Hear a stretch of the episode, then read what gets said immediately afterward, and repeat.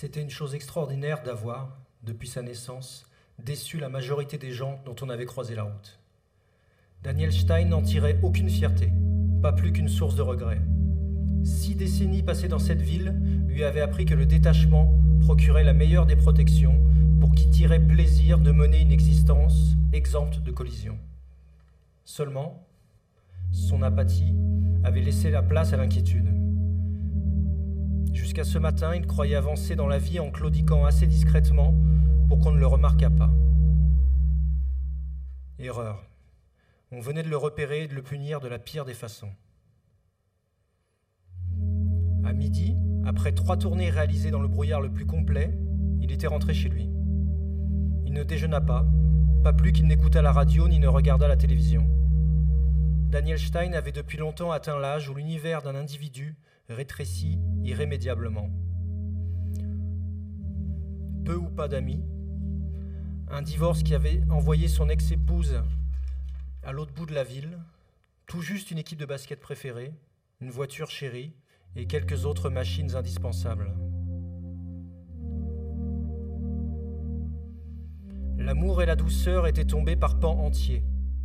Il ne contenait presque plus qu'un petit amas d'indifférence. Physiquement, en revanche, Stein se défendait. Il restait mince. Ses nerfs, épais, tendus, charriant toutes sortes d'orages et de chagrins, brûlaient tout. L'être humain contient cent mille kilomètres de vaisseaux sanguins et autant de nerfs. À l'école, il avait aimé les données précises et les chiffres, aux grandes dames de son paternel qu'il avait longtemps cru et pris, comme lui, de littérature. Sa mère s'en moquait, elle l'avait aimé tout court, ce garçon taciturne que l'appartenance à aucun cercle ne semblait satisfaire alors, lui avait suffi en tout point. Dans le miroir de la chambre, une scoliose formait une légère protubérance au bas de son dos.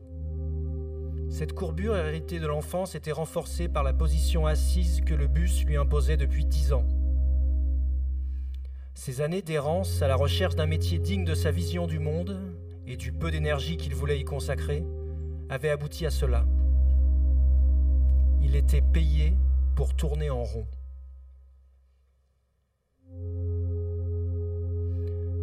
À New York, les gens couraient, nerveux, épuisés sous un ciel de métal. Il s'y était rendu dans sa jeunesse. Il n'en avait retenu qu'une chose. Là-bas, le métro aérien faisait le même bruit que les trompes de pluie. Sous les ponts d'acier, il avait fermé les yeux et ne savait plus qui était quoi. À Los Angeles, on avançait en serpentant, dans sa voiture, sur un skateboard, un surf ou dans un bus. Il suffisait de se laisser porter par la lumière. À cause du volant, ses mains étaient devenues calleuses, c'était l'unique prix à payer. Avant, elle n'avait rien vu, elle ne servait qu'à lisser son épaisse moustache. De l'autre côté de la fenêtre de la salle de bain, des oiseaux marmonnaient des choses aussi saillantes qu'indéchiffrables. Les toits des maisons et des immeubles courts sur pattes brillaient sous le soleil. La silhouette tordue entra dans la douche et ferma les yeux.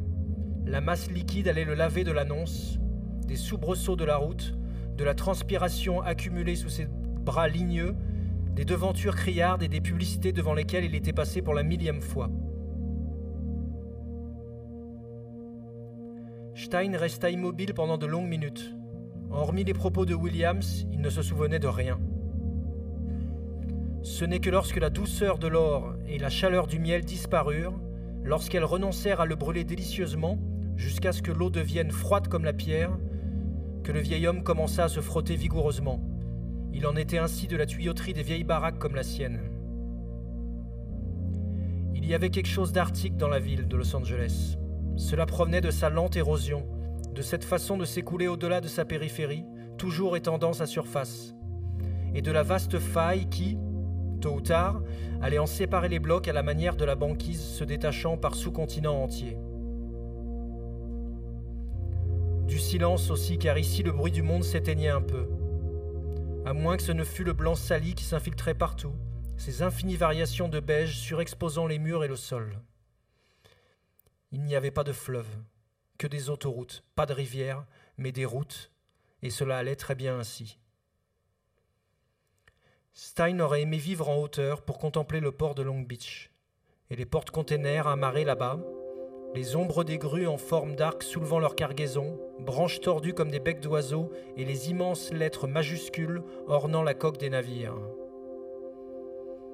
Lui qui naviguait sur la terre ferme chérissait ces boîtes métalliques, posées en grappes, formant des villes de rectangles innombrables aux parois légèrement creusées de lignes droites, blocs de Lego rouillés ayant essuyé la mer, les pluies, les orages, la chaleur et le froid. Pour se détendre, il posa un 33 tours sur la tourne-disque. Comme la douche, cet onguent le soulageait. Très vite, le mystère remplit la pièce une fois de plus. Seuls les champs du Midwest et du Sud produisaient cet effet. Cela devait être lié au sol où il prenait vie, aux poignées entières de terre passant dans les interstices, aux minéraux, sables et herbes, sans parler des litres d'alcool avec lesquels les interprètes les avaient arrosés. Daniel Stein était un terrien, un arboricole. Pour lui, la musique avait encore du goût, la viande aussi, certaines plantes également qui poussaient au milieu du macadam. Parfois, il partageait ses impressions avec d'autres amateurs de musique. Cette partie-là de lui, il ne la gardait pas. Dans son bus, il enviait les jeunes aux écouteurs vissés aux oreilles. Il aurait aimé faire de même dehors et se contenter de suivre les chansons. Peut-être le laisserait-elle prisonnier de la musique sur un banc, terrassé par tant de beauté, immobile, jusqu'à ce que les piles de l'appareil se vident.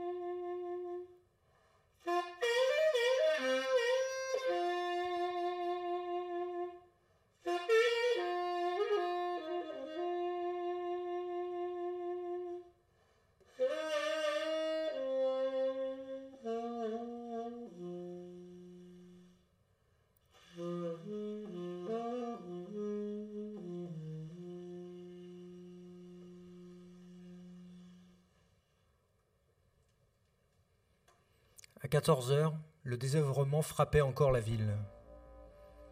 Les habitants somnolaient en digérant. Stein embauchait, le lendemain soir, et pour tourner la page, il avait rendez-vous avec les êtres qu'il aimait le plus. Eux seuls, avec la machine, savaient étouffer le poisson. Quand sa vie et la ville lui rappelaient trop les mâchoires d'un engrenage, il allait les consulter. Los Angeles savait broyer ses habitants, pas subitement comme à New York, mais lentement, délicatement, inexorablement. Il fallait une porte de sortie, un élixir. À chaque fois, Daniel Stein se garait près d'un rassemblement afin de les observer. Il ignorait comment cela avait commencé, il n'en parlait pas. Il avait un peu honte, il y allait comme on se rend au bordel. À l'approche de l'endroit, il oublia déjà la voiture du suiveur derrière la sienne. Leur bruit, frottements et crissements énigmatiques affleuraient avant même leur apparition.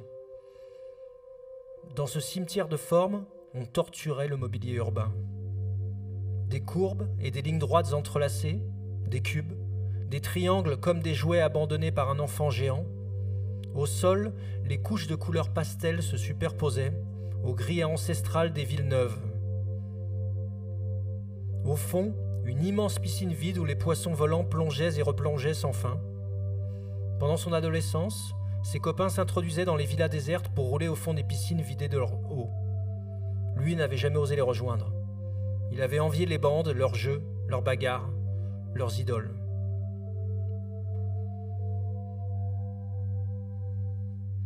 Avant de se lancer dans la fosse, un skateur pressa sur sa narine pour faire jaillir de l'autre un long jet de morve.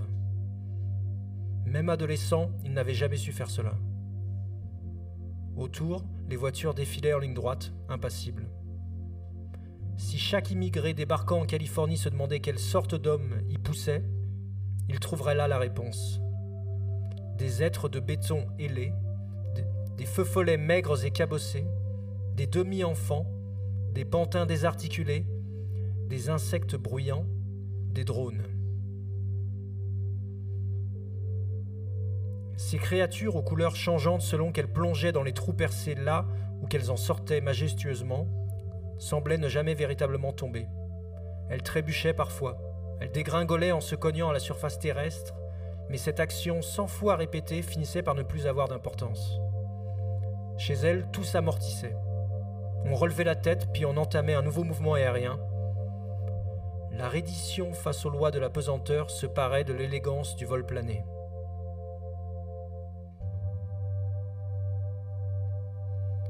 À la naissance, chacun tombait dans la vie. Depuis l'accident en mer et plus encore depuis que la filature avait commencé, Stein voyait les choses ainsi. On restait des années à la surface, puis, tôt ou tard, que l'on marchât droit ou non, que l'on ignorât ou non l'existence de cette loi, on tombait encore.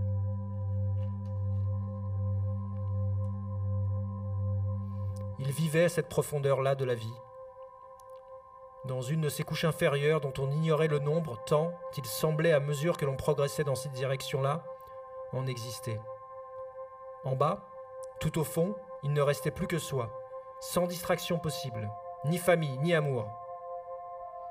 Eux planaient au-dessus des disgrâces, ils régnaient, et lui, l'esclave de la ligne 2, ne cesserait jamais de les scruter. Les skateurs échappaient au vertige, au temps. Daniel Stein les regardait, bouche bée. Dans chaque coin, un nouvel arrivant se lançait, les uns propulsant leurs planches contre des barres d'acier sorties de terre, des rampes d'escalier, raclant leur armature en aluminium comme pour en faire jaillir du feu. D'autres s'entraînaient à répéter des demi-tours soudains.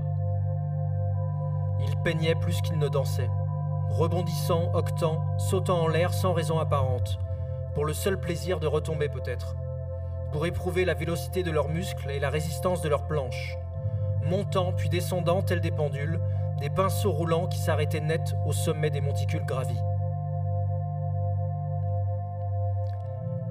La maigreur unissait les membres de cette secte. Certains derviches tourneurs avaient le crâne rasé, d'autres portaient de longs cheveux d'une finesse extrême.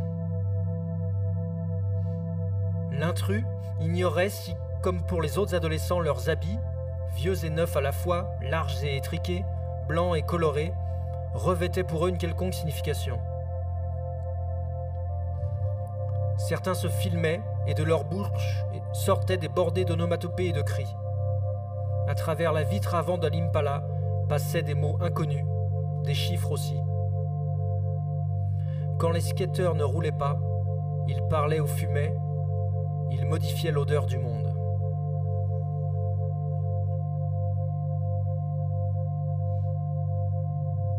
Leur contact, Daniel Stein divaguait. Le vieil homme fourbu avait trouvé là la source de la ville, la réserve d'eau souterraine faisant vivre toute la vallée.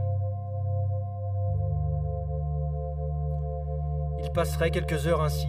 Il y puiserait les réponses aux dernières questions qui s'imposaient à lui. Cet avenant de malheur sur lequel il devait apposer son nom, et l'ombre de cet homme qui, depuis quelques jours, ne cessait de couvrir ses traces. Fallait penser au temps long, à la légèreté des choses qui duraient par-delà les circonstances, à ce que l'engrenage ne pouvait broyer. Il en allait ainsi de l'existence, elle glissait sur les hommes comme sur eux, enfants au corps couvert de bleu.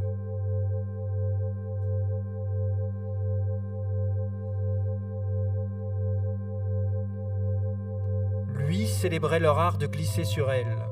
À chaque visite, le même vague à l'âme le saisissait la vie se détachait de lui, ou plutôt, prenait en tournant sur elle-même la forme d'une infinie nostalgie de ce qu'elle aurait pu être. Coincé dans la Chevrolet, trop âgé pour se mêler à eux, incapable de voler d'aucune manière, il ne pouvait prendre part au sublime. Il s'arrangeait seulement avec les contingences, il évitait les chocs. Le non-skateur buvait ses adolescents. Il aspirait leurs mouvements, leurs cabrioles et leurs crissements de toutes sortes. Ils l'évitaient dans l'habitacle. Monsieur, veuillez sortir du véhicule. La main gantée de noir d'un flic tapait sur le pare-brise. Décalé de quelques mètres sur le côté, un autre policier le dévisageait, une main posée sur son holster. Il l'avait retrouvé. C'était fini. Une caméra avait dû le trahir ou un des zombies du quartier de la réserve avait bavé. Il respira un grand coup.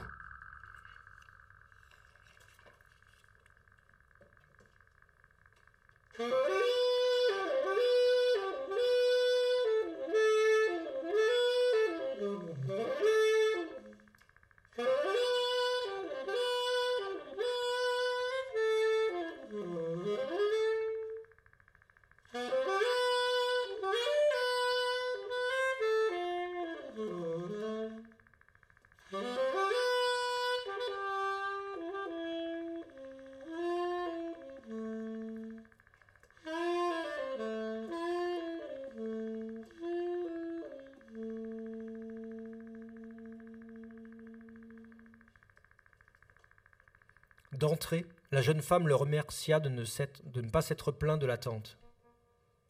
Avec elle, il eut immédiatement confiance. Côté boulot, il prenait le tout venant. Il ne savait pas se vendre dans la mesure où, à ses yeux, peu de choses avaient de valeur et donc un prix. Elle ne tiqua pas. Sans doute avait-elle compris qu'il se consacrait tout entier à autre chose. À un objet qu'on imaginait suffisamment décisif à en juger de l'épaisseur du mur qu'il bâtissait entre celui-ci et le reste. De la musique peut-être, assurément une activité dont elle ignorait encore le nom. Bien sûr, elle ne pouvait imaginer que l'objet de toute cette intensité n'était autre que lui-même, et les souvenirs qui le peuplaient. Ce client parlait peu, mais observait beaucoup. Le lundi en question, elle portait des bottes de cow-boy aux pieds et sa robe à motifs.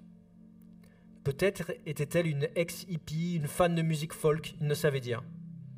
Daniel Stein connaissait mal les femmes, ou pour être plus exact, il ne les connaissait, absolument pas. Il n'en avait jamais vraiment fait fréquenter, sa mère était partie trop tôt, et aucun établissement n'enseignait leur maniement. Ce jour-là, il lui sembla entendre de la musique sortir des murs de l'agence. Il l'aurait juré. Autour, ses collègues finirent par se lever pour partir. Elle les salua en leur assurant qu'elle fermerait le bureau le moment venu. Il était tard, elle n'avait mentionné aucun des postes médiocres que ses fichiers renfermaient, et, pour se faire pardonner, elle lui proposa de boire un verre, à quelques encablures de là. Cela existait donc. La simplicité et la sincérité n'appartenaient pas au domaine de la fiction. Cette femme modifiait le cours des choses. Il ne s'était jamais tout à fait remis de cette révélation. Daniel Stein se foutait du trajet. Il pouvait tout aussi bien se mettre à pleuvoir. Il continuait de se baigner dans ces années-là. Il conduisait en rêvant. Dans cette, ville, tout le monde le faisait. Autour de leur couple, la magicienne avait immédiatement tracé un cercle. De ce pays émergeait l'amour physique, ses yeux noirs sans retour, ses plats trop épicés et les engueulades qui en découlaient. Des mets agressifs destinés à le faire sortir de sa torpeur loin de la nourriture trop riche que ses parents lui avaient donnée en guise d'affection.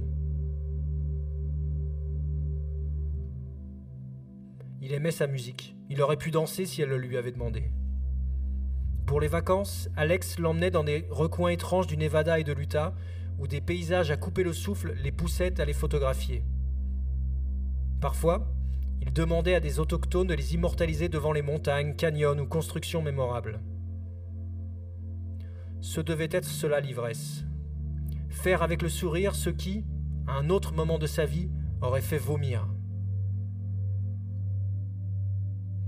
Très vite, ils avaient emménagé ensemble et ils s'étaient habitués à la profusion de coussins et de tentures. Leur appartement du quartier de Westlake ressemblait à un caravansérail. On y buvait du thé, la nourriture arrivait tout droit d'Asie, du Mexique, d'Italie, de Grèce. La journée, il l'imaginait hôtesse de l'air, parcourant le monde pendant qu'ils tentaient d'ordonner leur délicieux capharnaüm. Il écoutait la radio des heures durant, et juste avant qu'elle ne rentre, il passait l'aspirateur. Avec l'appareil lourd comme un char romain, il aspirait les voix et la musique, tout partait au fond du sac avec la poussière. Sa mère à lui lavait bien les choses, elle frottait terriblement. Elle lavait elle avait autre chose, bien sûr, sa vie, et la tache de son mari dessus. Enfant, on comprenait assez vite ces choses-là. Stein arrosait également les plantes avec le plus grand soin. Alex savait tout des végétaux car elle en était un. C'était la première des oiseaux de paradis, ces plantes tropicales à longues tiges, aux feuilles géométriques, surmontées parfois d'un oiseau entier, fleurs composées d'un bec bleu coiffé de crêtes orangées. On en trouvait pas mal dans les jardins des résidences et des maisons bien entretenues. Un après-midi de sa vie antérieure où, occupé à ne rien faire, il pensait à elle, il avait cherché le, nom scientifique de ce végétal à la beauté hypnotique. Strelitzia reginae. D'après un livre de la bibliothèque, il s'agissait d'une espèce persistante ou vivace, bien cornementale.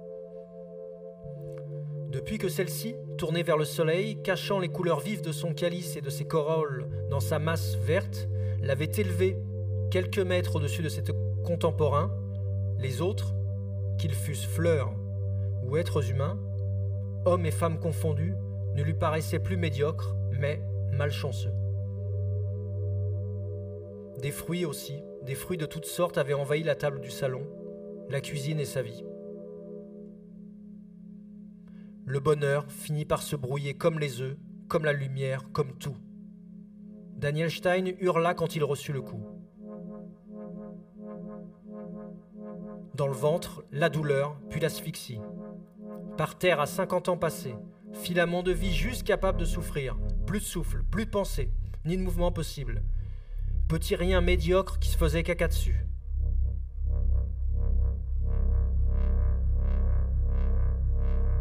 Quelques mots l'avaient réduit à néant.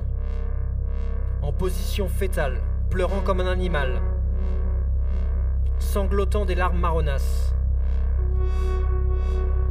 Il avait nié leurs difficultés comme il avait nié tout le reste, et cette faculté s'était retournée contre lui.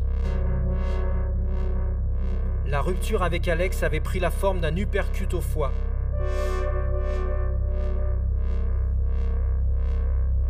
Voilà pourquoi, quand la télévision diffusait un combat de boxe, il scrutait avec la plus grande attention les deux combattants, les mots, les phrases, les vérités qu'ils s'envoyaient. Et tout autour, les gens affalés sur leur canapé, ceux qui avaient payé une fortune leur place à Las Vegas, ceux qui criaient dans la salle, c'était pareil. Les boxeurs encaissaient et rendaient les coups, c'est ça qui fascinait. Mépriser ou ignorer cela, c'était ne même pas avoir commencé à traverser la vie. Le jour de la rupture, une de ses premières pensées, une fois debout, sonné hagard, avait été pour Ray Mancini, ce poids léger surnommé Boom Boom comme son père Lenny. Daniel l'avait vu à la télévision tuer à coups de poing Du Kung Kim sur un ring en 1982. 39 coups de suite se souvenaient les connaisseurs.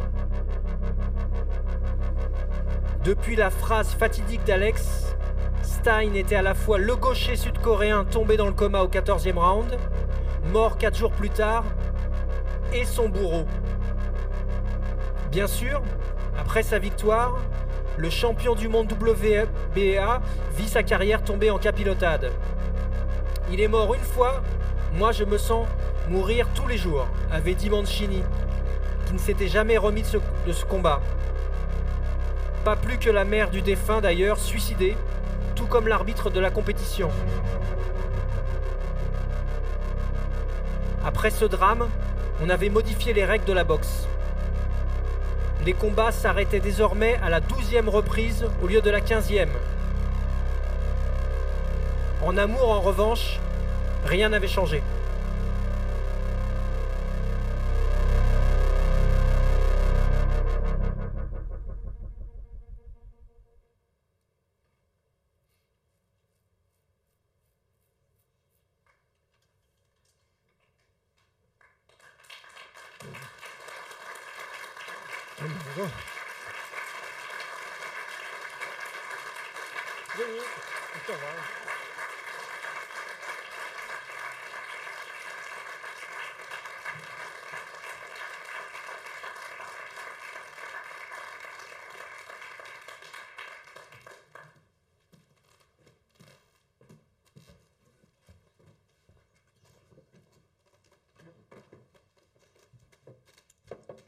Bonsoir à tous.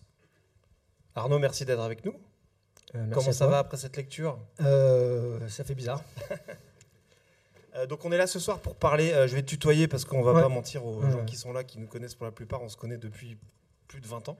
Ouais. Et je suis ravi d'être là, merci de m'avoir invité à, à passer cette soirée avec toi. Euh, on va parler du livre d'Arnaud Sagnard donc, qui s'appelle La filature, euh, qui sort chez Stock, qui est son deuxième roman. Euh, le premier s'appelait Bronson, il est sorti il y a maintenant 5 ans. 6 ans. 6 ans.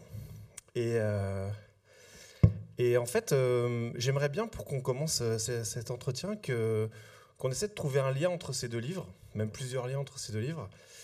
Et, euh, et moi, j'ai trouvé d'abord qu'il y, avait quelque chose. alors évidemment, il y a ce personnage, vous l'avez compris. On va peut-être résumer un petit peu Ouais. l'histoire il faut. de la filature. Euh, la filature, c'est l'histoire d'un chauffeur de bus donc, qui s'appelle Daniel Steen, Daniel Stein Ouais, ouais. et, euh, et qui donc euh, est un petit peu espionné par un, on va dire, un, un consultant d'une d'une compagnie d'assurance qui est la Pacific All Risk Insurance, qu'on voit d'ailleurs tout au début du film, euh, dans le film de Billy Wilder, Assurance sur euh, la mort. Et ce Jonathan Harris travaille pour cette assurance et donc il mène une enquête sur euh, Daniel Steen pour voir quelles vont être les réactions de Daniel Steen suite à un changement de poste. On va le changer de, de ligne et d'horaire. Et, Ouais, on le passe en équipe de nuit, ce qui est dans cette ville où les gens qui prennent le bus la nuit, euh, c'est- pas la crème de la crème de la ville. Quoi. Exactement. Et, euh, et donc, euh, et Jonathan Harris va, e- essaie de voir euh, si ce qu'on va, ce qu'on va en gros faire à, à- à Daniel Steen, on peut le scaler, ce qui est ce terme horrible qu'on utilise dans les dans l'économie d'aujourd'hui, si on peut reproduire en gros ce qui va se passer avec Daniel Steen et si on peut en gros bah, en faire quelque chose de grande ampleur qui va modifier de façon substantielle la façon dont la compagnie d'assurance, euh, Ouais, grosso modo, il le placardise en fait. le- la C'est compagnie le de bus, premier voilà. placardisé dans. Il y a 9000 chauffeurs de bus à Los Angeles. Et au moment où on annonce à- au tout début euh, à, donc, euh, à Daniel qui va passer en équipe de nuit, il y a une semaine, euh, le livre correspond à la semaine euh, au cours de laquelle euh, l'expert d'assurance va examiner la réaction du chauffeur de bus, à qui on annonce donc euh, qu'il part dans un placard. Et pourquoi ça? Parce que la compagnie d'assurance s'apprête à signer un contrat pour assurer tous les chauffeurs de bus. Ils sont 9000, donc c'est un contrat qui vaut des centaines de millions de dollars. Mais ils se disent, ça tombe mal parce qu'au moment où ils, où ils font un gros coup de pute à tous leurs salariés, à tous les anciens qui ont les, les meilleures lignes de, de bus, les plus confortables en passant par les beaux quartiers, comme lui, si Daniel Stein réagit bien, c'est que le- cette modification des contrats de On travail peut et autres, scaler. Ouais, voilà. On, on- on va, on va pouvoir la reproduire. on va donc dégager tous les vieux, les placardisés. Donc ça vaut le coup d'assurer euh, tout le monde. En revanche, s'il réagit mal, s'il prévient les syndicats, s'il pète les plombs, euh, là, pour le coup, ils retirent leur bille. Donc euh, cette semaine d'examen, en fait, il y a un énorme enjeu de thunes derrière. quoi. Énorme enjeu de thunes donc. Et, euh, et Jonathan Harris suit Daniel, euh, Daniel Stein. Et, et dans votre euh, premier roman qui s'appelait Bronson, qui comme son nom l'indique était une, une, je veux dire une, des variations sur Mhm. Charles Bronson et sur vous, enfin vous qui, qui étiez un peu le justement le, le, le- le- je sais pas si ça se dit le filateur de Ouais, le suiveur. le ouais. suiveur de, Charles Bronson, euh, il y a cette idée de, de, de, de- comme on dit en, en sport, de marquer des gens la culotte, de les suivre, Mm. de suivre leur parcours pas à pas et de, tout savoir sur eux et d'être dans une espèce de, de rendu euh, pur et parfait et, euh, et très complet et qui va jusqu'à euh, l'anecdote. Bah, euh, je, bah, je pense que le- pour écrire sur quelque chose ou sur quelqu'un, moi de mon point de vue, il faut vraiment creuser le, sujet à fond. Et, généralement, quand on fait ça, que ce soit euh, des fois dans le métier de journaliste ou quand on écrit des livres, on, s'aperçoit relativement vite que euh, c'est un peu comme dans la séquence où on voit c'est dans Body Double donc de De Palma, euh, le monsieur qui est dans la, le cabriolet bleu qui veut suivre la, fille qui part avec la Mercedes cabriolet et il s'aperçoit qu'il y a quelqu'un d'autre qui, qui est déjà en train de faire ça. Et l'idée, et quand je trouve quand on commence à épuiser un sujet et en particulier un personnage réel comme Charles Bronson ou une fiction, assez vite, on va s'apercevoir qu'on est en train de réfléchir à notre propre filature. Par ailleurs, on va se documenter, donc on va se remettre soi-même à suivre des gens qui ont déjà documenté la personne. Donc c'est un, un boulot de, en permanence euh, de mise en abîme. Et en plus, euh, moi après, du coup, j'ai un peu réfléchi. Je me dit, mais pourquoi j'ai écrit cette histoire de, filature? Je me suis aperçu, euh, mais ça c'était vraiment euh, récemment, et comme souvent, c'est les trucs les plus évidents qu'on ne voit pas, mais que le, un des, quand j'étais à la fac en, de lettres, un des, une des études qui m'avait le plus marqué, c'était le, mythe d'Orphée d'Eurydice. Puis là, je me suis dit, bah oui, mais c'est la première filature de l'histoire de la littérature, c'est celle-là. Elle finit mal, mais la filature, ça peut être aussi une, euh, ça peut être le synonyme d'obsession d'une personne pour une autre. Ça peut être une, une espèce de, c'est une forme de relation amoureuse et, et mine de rien, c'est à la fois quelque chose de super cinématographique et en même temps, ça traverse quand on commence à avoir cet angle d'attaque. Euh, de Voyage au bout de la nuit euh, à, à énormément de classiques. Euh, Joyce. Ouais, voilà, en fait, c'est partout sans qu'on appelle ça comme ça, mais c'est souvent des gens qui en observent un autre et, et qui, l'autre se sachant observer, commence un espèce de jeu étrange entre différents personnages comme ça. Il y a un autre point commun entre, entre ces deux livres, c'est que les deux personnages euh, sont des taiseux. Il y a Charles Bronson, qui, euh, donc, qui est le, le héros de, de cinéma que vous connaissez tous, donc, qui, a, qui a débuté dans des, des rôles d'Indiens dans le cinéma américain, qui est lituanien, Charles Bushinsky, euh, qui vient d'Ehrenfeld en Pennsylvanie, qui est d'une famille où on parle peu, où on se promène dans la forêt entre frères sans rien dire. Ouais. Et il y a ce Daniel Steen qui, lui, conduit ce- parfois son, son bus de façon quasiment mutique, qui est une personne qui fait partie du décor, qui donne peu son avis. Euh, on retrouve une, une- une corrélation entre ces deux personnages dans vos deux premiers romans. Bah, le... Bon, déjà, moi, je, suis, je trouve qu'on est à l'époque de la, comment dire, de l'oralité et de la prise de parole et de la visibilité, ce qui, moi, personnellement, me gave euh, profondément. Donc, je me dis faut, qu'il faut s'intéresser aux gens, justement, que- qui sont euh, et invisibles ou qui ne peuvent pas prendre la parole. Or, là, le, héros a 60 ans et quelques. Euh, ces gens-là, en fait, dans nos vies sociales, ils existent assez peu. Dans nos vies sur les réseaux sociaux, n'en parlons pas. Donc je voulais, moi je me suis dit tiens, je vais questionner un peu, c'est quoi de vivre dans cette époque-là, encore plus dans cette ville-là qui a comme une particularité, c'est que c'est une ville immense où on existe par le déplacement. Enfin, en tout cas, il faut se déplacer pour euh, pour exister, pour aller d'un point à l'autre, euh, et euh, qui est une ville qui est elle-même obsédée par la visibilité, où les gens se baladent en, parlant au téléphone comme ça, en filmant avec le- leur chien et leur, et leur café à la main. Et du coup, je me disais, mais c'est quoi le. Qu'est-ce que ça peut être quand, si on n'entre pas dans ce jeu-là, d'être au milieu de ça, Qu'est-ce qu'on peut ressentir et comment justement on peut euh, sublimer ça? Parce que l'idée, c'est que le, personnage qui est suivi, donc au début, on se dit putain, il est effectivement il est taciturne. euh, Peut-être qu'en fait il est dingue et que c'est pas du tout le transfert qu'on lui a annoncé euh, qui, qui- le rend dingue. Peut-être qu'il y a autre chose derrière. Mais l'idée c'était qu'au fur et à mesure de la filature, on découvre que ce personnage-là arrive à se débarrasser de plein de choses que nous, on a- dont on a du mal à se débarrasser, et que du coup, il, va de plus en plus euh, vers la lumière. C'était un peu ça l'idée de départ. Et, le livre, donc évidemment, le personnage principal est, Daniel Steen. Il y, a, ce Jonathan Harris qui le suit, mais l'un des personnages principaux de, de la filature, c'est aussi Los Angeles. Alors, on l'a vu à travers les images, évidemment, c'est ce Los Angeles qui, qui est celui du, euh, du roman noir, qui est celui du, euh, du cinéma. On a, on a vu des extraits de films de Soderbergh, de De Palma. Euh, je voulais savoir, vous, comment vous avez travaillé sur ce, le, ce- le- tube Je, te, je me mets à te. ouais. Vous voyez C'est un aller-retour. n'importe quoi. Euh, comment tu as, tu as commencé à travailler sur ce. On cru sur Arte.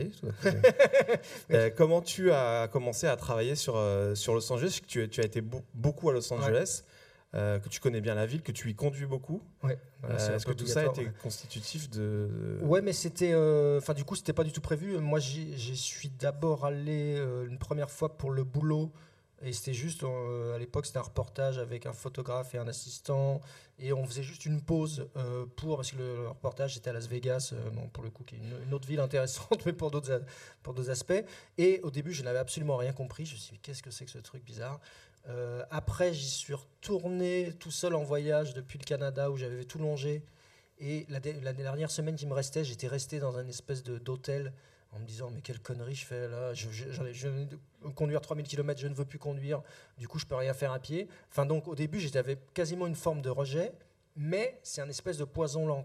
Autant New York, c'est généralement, ou même Paris, pour les Américains, c'est une claque directe. Là, c'est quelque chose de vachement plus progressif. Euh, et surtout, ce qui est intéressant, c'est que cette ville donc, est immense, puisqu'elle fait 50 km de long, parcourue d'autoroutes et tout. En fait, si on si on s'arrête un peu au détail, là, ça regorge de, trésors. Ça, va du, de petits restos, de bars, euh, à euh, moi, un des trucs qui me fascine le plus, c'est la végétation dans cette ville. On, on, L'image qu'on en a, c'est que du béton. Or, effectivement, il y a énormément de béton, mais il n'y a pas une rue dont les trottoirs ne soient pas explosés par des racines, par des cactus, les palmiers, euh, euh, euh, la fleur là dont je parle. Donc c'est il y a quelque chose de fascinant, je trouve déjà dans les matières de la ville.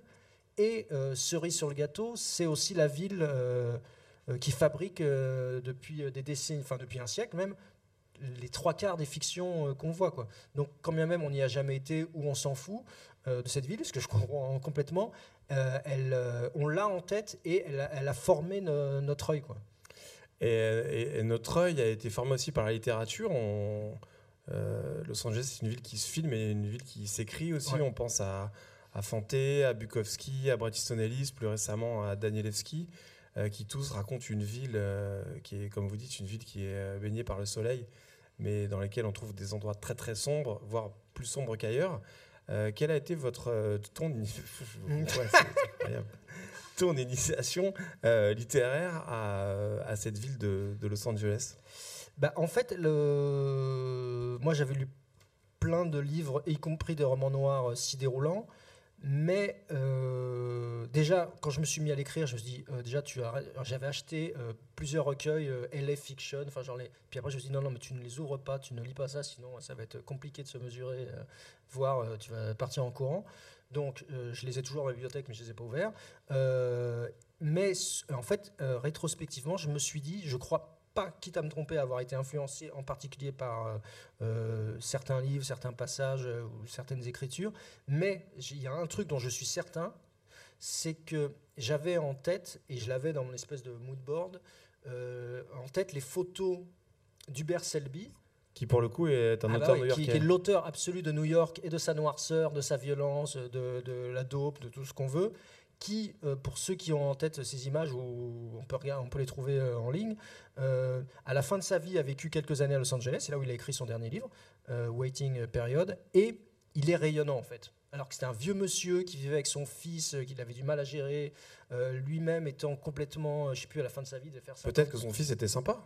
Ouais, mais il je crois qu'il avait un peu de mal, quoi, vu la vie qu'il avait menée avant. Et donc, il faisait 50 kilos. il, sur ces photos-là, il avait un perroquet sur, l'épaule. Donc déjà, c'est un peu étonnant. Chemise hawaïenne, et il sourit, et la lumière est belle et tout. Et je me, ça, ça c'est un truc qui, euh, rétrospectivement, je pense, m'avait vachement marqué sur le, le fait que même un mec aussi noir comme ça, qui a, qui a fait la guerre, qui avait des problèmes pulmonaires hyper graves, puisse euh, renaître aussi euh, dans cette, dans cette paysage-là. Quoi. Et à l'inverse, on peut croiser un Elroy qui passe sa vie en en chemise hawaïenne et qui est toujours habillé de façon un peu fun et qui est celui qui raconte avec le plus de noirceur euh, cette ville de, Los Angeles. Puis lui, je trouve qu'il a l'air euh, très méchant sous ses, sous ses, blagues et sa, et, sa, et sa, moustache. Et moi, il me fait peur un peu. Alors, je connais pas, j'ai jamais croisé, mais. Euh, c'est plutôt sympa. Ah ouais, Il y a aussi tout ce, tout ce travail autour de, de la voiture, de la route. c'est la filature, c'est un c'est un, dire, un livre qui se roule un peu. On est, on est, toujours, euh, on est toujours au volant de quelque chose. Euh, on conduit ah un bah bus, on conduit une Chevrolet Impala. Euh, comment on écrit un livre qui bah roule Comment ça marche? bah, En fait, pour tout, pour tout dire, mon idée de départ, je voulais écrire l'histoire du point de vue du bus. Parce que j'étais fasciné par le fait d'écrire comment on écrit, comment on décrit une ville en avançant. Bon, je me suis aperçu au bout de quelques pages que c'était trop compliqué et surtout personne n'allait les lire. Donc euh, c'était trop expérimental. Quoi. Mais euh, de la même manière que dans cette ville, on ne peut pas ne pas rouler, ou alors on est vraiment bloqué dans son, euh, dans son pâté de maison, on ne peut pas écrire ou la filmer sans passer par l'étape de la bagnole. Or, ce qui est, ce qui est déjà, moi, à titre personnel, moi j'adore conduire et cette ville en plus Et euh, à part les, les sorties de, de Voie Express, comme dans, au début du, les premières Ouais. lignes du premier roman de Bret Easton Ellis, à part ça, c'est quand même hyper euh, facile à conduire, y compris pour euh, les Parisiens. Euh, donc c'est hyper agréable, déjà parce que c'est une ville qui est lente, en fait. Donc déjà, euh, ici, si c'est lent, on klaxonne, et moi je suis le premier à vouloir doubler. Là-bas, là-bas, là-bas, c'est pas la peine puisque c'est lent. Donc, donc du coup, ça invite à, la, à observer, ça invite à la réflexion. Et, euh, et en plus, la façon dont j'ai voulu euh, co- composer le livre, c'était que ça soit aussi, que ça dure une semaine, que ce soit chapitré comme ça, et que ça soit aussi euh, cinématographique. Donc du coup, le lecteur se retrouve, exactement comme dans la séquence, là, à suivre quelqu'un qui lui-même suit un autre. Et donc, logiquement, ça crée une forme de tension qu'on ne doit pas lâcher normalement. Et alors, je vais pas révéler la, la fin du livre, mais tu disais tout à l'heure que ce Daniel Stein, il fait partie, en gros, euh, du paysage et de ce paysage que les gens ne regardent parfois pas du tout et que des gens avec qui ils peuvent euh, vivre, passer des trajets en bus et, Mm. et ils ne font pas attention aux, aux gens qui parfois les accompagnent. Et lui, il décide de, en gros, de prendre ça en compte et de et de et puis de disparaître un peu du paysage lui-même, tout en racontant son histoire d'une certaine façon il y a comme une. euh, lui aussi devient en gros euh, un peu une espèce de, de personne qui raconte, de personne qui met en scène, de personne qui, euh, bah, qui explique son chemin. Comment tu as eu cette idée de, de Bah- faire de, de, de Stein une espèce de lui-même de narrateur de quelque chose? Bah, en fait, de la même manière que dans Bronson, j'avais intercalé le récit de moi fasciné par cet acteur et de la vie de l'acteur qui est un mec qui était hanté par la mort depuis sa naissance jusqu'à la fin et dans tous ses films. Je l'avais intercalé des extraits d'un film euh, qui s'appelle The Mechanic, euh, qui moi m'a complètement euh, subjugué, qui est une espèce de, c'est un film de série B, mais en même temps ça pourrait être une, une vidéo, enfin les 16 premières minutes ça pourrait être une vidéo dans les- qui passe dans les musées sans aucun souci. Donc là, moi en fait je pense qu'on est à une époque où on est tous euh, là, je vais reprendre mon téléphone, je vais avoir des messages. On est en permanence entrecoupé de voix différentes. On a notre voix dans la tête, nos amis, euh, la personne avec qui on vit, euh, et des trucs qui s'intercalent tout le temps, des news, des, notifications, des push, etc. Donc je pense que maintenant, on est, on est dans le lecteur. En fait, il est hyper apte à, écouter plusieurs voix à la fois.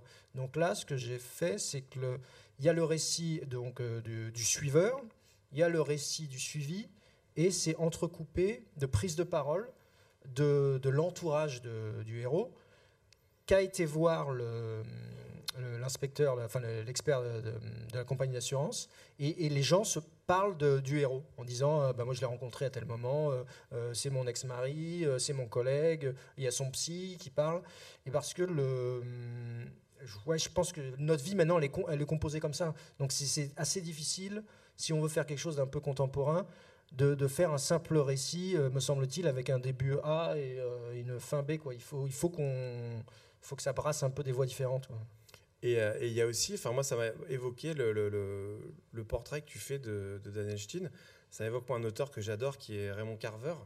C'est aussi raconter des vies, euh, alors des vies américaines et, euh, et faire de voilà de personnages qui en général auraient le deuxième, le troisième, voire le Mm. sixième rôle, faire des personnages principaux. Mais parce que je crois que le, en fait, on, fait une, euh, moi, le premier, mais je pense qu'on se gourre en, séparant la marge du centre. Je pense que, le, que quand on croit être au centre de sa propre vie euh, ou euh, bah, en maîtrisant les choses, on est à un accident près de, de- se retrouver dans la marge. Un accident de la vie, un accident de la route, que sais-je, moi, on se fait virer de son job, peu importe. Donc du coup, il faut absolument euh, examiner euh, ce qui se passe sur le côté, dans la marge, de la même manière que si c'était le centre, parce qu'en fait, c'est nous aussi. On, on, y a, on a plein de barrières sociales qui font que euh, c'est aussi pour ça qu'on parle pas aux vieux et tout. Euh, que le- là, je suis sûr que si on sort dans la rue, euh, on va en croiser et euh, il y a un mec sur un banc. Ou moi, j'aime bien, c'est les, les gens qui parlent tout seuls dans la. On en voit qui parlent tout seuls, Oh vieux oui. ou pas. Euh. Euh, ou, ou les gens qui regardent, à- alors c'est moins le cas, euh, c'est plus à la campagne, mais les, les vieux qui regardent à, À la fenêtre. Ouais, ça, ça, ça, je trouve ça, ce truc c'est fascinant. Bref, donc en fait, on est au bord chacun, quand même on passe nos vies sur les réseaux sociaux ou, à- ou avoir des jobs plus ou moins intéressants, on est au bord d'être euh, ces gens-là. Du coup, il faut examiner exactement euh, ce qui se passe à l'intérieur. Et, euh, et je reviens un petit peu sur, euh, sur Los Angeles. Tu disais que euh, tu parlais de la façon dont, euh, dont Bret Easton Ellis raconte euh, euh, certaines routes de, Mm. de Los Angeles. Est-ce que tu as, as une approche euh, des routes de, de Los Angeles au travers de la littérature? Non, pas aussi précisément. Les films, c'est plus facile parce qu'on reconnaît, euh, euh, on reconnaît euh, plus ou moins euh, facilement. Mais euh, ce qui, ce qui- c'est un, un des trucs et qui est difficile, euh, notamment quand on, est, enfin, quand on écrit sur cette ville, c'est pour re- faire euh, retranscrire l'idée du déplacement euh, et donc d'une personne qui est dans un habitacle, faire comprendre ce qui se passe euh, dans- sa tête, autour d'elle, dans l'habitacle, mais aussi euh, autour. Autant qu'une caméra, en fait, c'est facile, enfin, c'est relativement aisé. Quoi.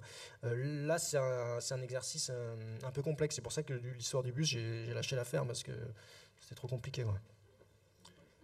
on a beaucoup parlé. J'imagine qu'il y a peut-être des questions dans la salle. Je vois pas très bien. Je sais pas s'ils sont des micros, donc. euh, Je sais pas si vous avez un micro. peut- Je peux, je peux te donner un micro si vous voulez. Moi, j'ai encore des questions, mais je- De toute façon, on peut continuer tant qu'ils nous virent pas, hein, je pense. ouais.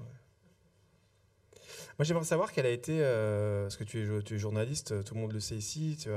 Tu es co, euh, co-créateur de la revue Irrévérent. Tu as lu dans Technicart, euh, 20 minutes, JQ aujourd'hui dans, dans l'Obs. Euh, dans quelle mesure ton, ton travail de, de journaliste t'aide à composer justement ces, ces romans? Parce qu'il y a, il y a une irruption du- presque du réel. J'imagine Mm. qu'il y a des choses que tu as vues en vrai que tu racontes dans, euh, dans ce roman.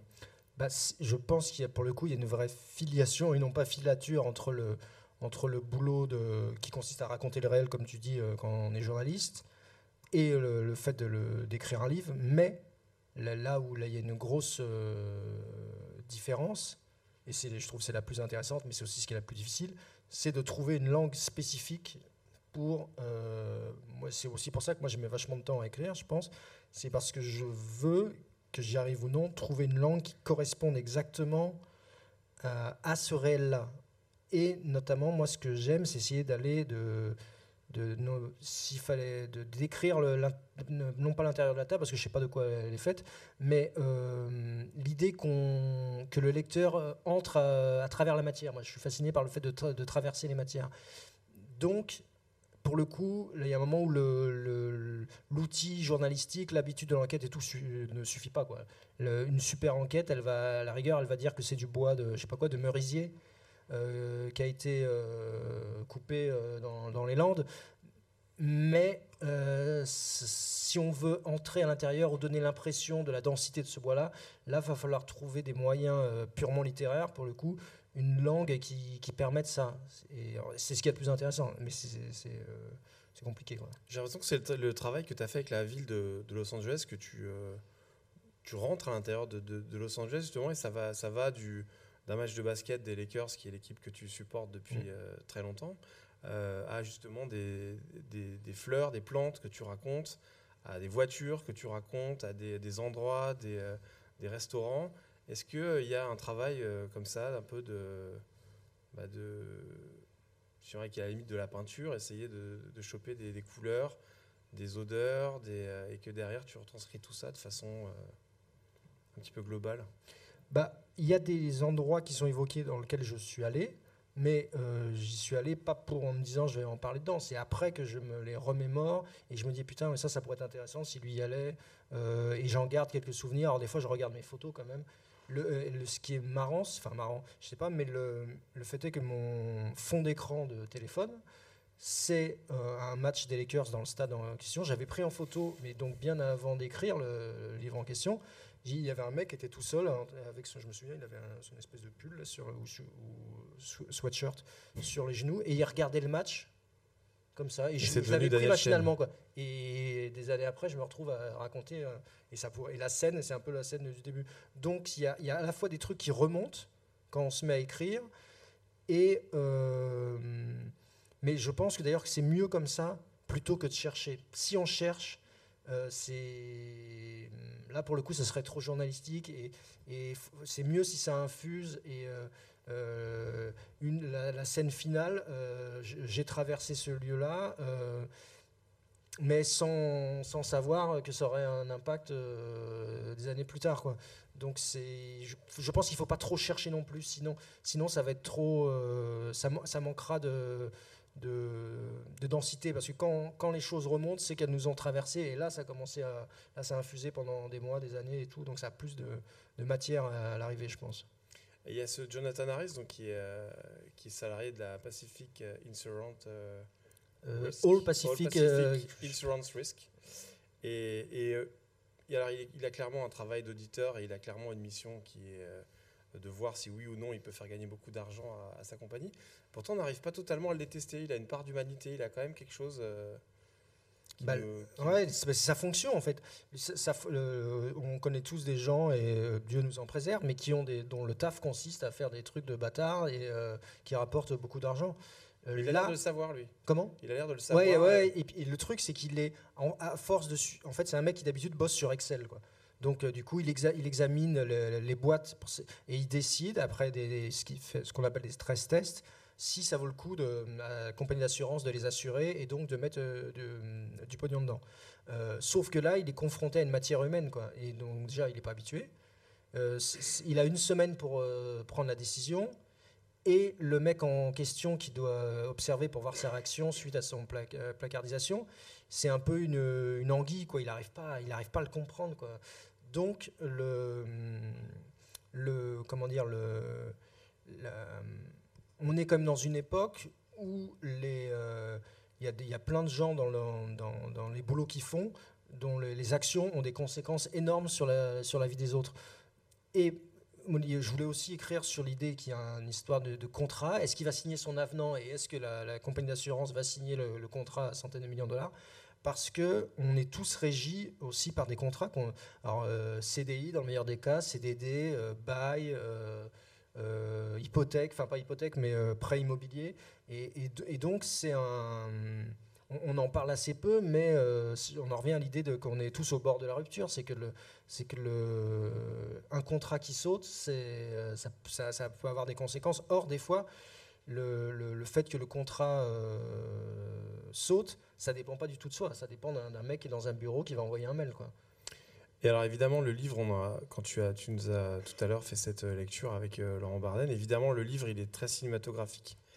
Est-ce qu'en l'écrivant, tu imaginais déjà des scènes euh, tournées? Est-ce que tu imagines une suite? Est-ce que euh, une suite Non, non. Euh, moi, enfin, une suite à l'écran, je veux dire. Est-ce que ah tu l'as ah écrit en, ayant un plan sur la comète total C'est pour ça que je l'envoie à des gens du ciné dont c'est le métier et, même et je cherche les rares gens d'Hollywood qui, parlent français, enfin qui disent le français. Alors c'est qui Il y a qui Il n'y en a pas des masses. Il y a Jodie Foster, Viggo Mortensen. mais bon, on ne sait jamais.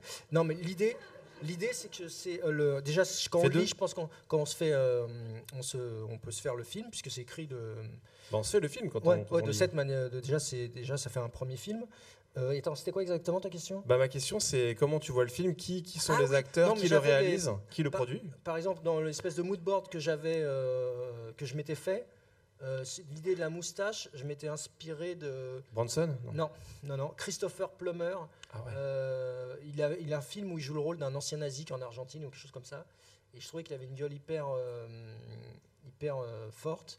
Après, quand j'écrivais, je, je, trouvais qu'il y avait. Parce que maintenant il a l'âge, je trouve que Ed Harris a une espèce de. Dans son corps, il a un truc hyper. Une densité. Ouais, ouais. Voilà. Et puis après, non, après c'est des plans sur la comète, ce qu'on fait quand on dort pas la nuit. Donc on se dit putain ouais, Adam Driver, il serait bien un expert d'assurance et tout. Mais bon, voilà, là, c'est du pur, euh, de la pure fantaisie. Et Dustin Hoffman en conducteur de bus, euh, peut-être un peu trop vieux. Ouais, maintenant, ouais. Euh, toujours pas de questions. Je pense qu'on a largement. Et personne n'a coupé la lumière encore. Je vous avoue que je ne vois absolument pas. Ouais, et surtout, moi, ma montre ne marche pas, donc je sais pas depuis combien de temps on parle. Mais... Personne nous arrête en même temps. on continue. on peut. Et non, et je voulais, je voulais savoir combien de temps tu as mis à, à écrire ce livre, et est-ce que tu as euh, été vérifier des choses à Los Angeles parfois? Est-ce que en, ayant écrit une première euh, version, tu as, tu parce que je sais que tu es retourné souvent à Los Angeles, est-ce qu'une fois tu dis mais ça ça va pas du tout, c'est pas du tout comme ça? Alors s'il y a un truc pour le coup que j'ai vérifié parce que je me suis dit il faut pas que j'écrive le système de chauffeur de bus, ça a l'air tout simple comme ça, mais en fait chez eux c'est assez compliqué puisque c'est pas du tout l'importance des syndicats et pas du tout la même chez nous. Donc à un moment je suis allé euh, au siège de la RATP locale où j'ai pris rendez-vous en leur disant voilà, alors les Américains, c'est quand même ils sont hyper pragmatiques. Je dis voilà, j'écris un livre sur un chauffeur de bus, je voudrais pas écrire de conneries. Ah bah très bien, vous venez lundi à telle heure et tout. Euh, et j'ai demandé à parler à un, chauffeur de bus d'une super ligne, qui n'est pas exactement la ligne numéro 2 dans laquelle ils bossent, mais qui pouvait correspondre à peu près. Et ils m'en ont passé un, donc on a discuté un peu au téléphone, une espèce de conf call bizarre avec le, donc le mec de la com de la RATP, euh, en plus, le hasard faisait qu'il y avait mes enfants à côté qui hallucinaient un peu, qu'est-ce qu'on fout là et tout. Et, euh, mais c'était, mais bon, j'en ai pas retiré grand-chose, si ce n'est que j'ai un peu observé le bâtiment euh, et la façon toujours étrange pour nous, là, les, cubicles, là où ils bossent, là, avec chacun sa photo de baseball et tout, là, ce qui est toujours un, univers un peu... donc là, pour le coup, c'était une forme de vérification, parce que je voulais, voulais pas écrire de bêtises de ce point de vue-là, quoi.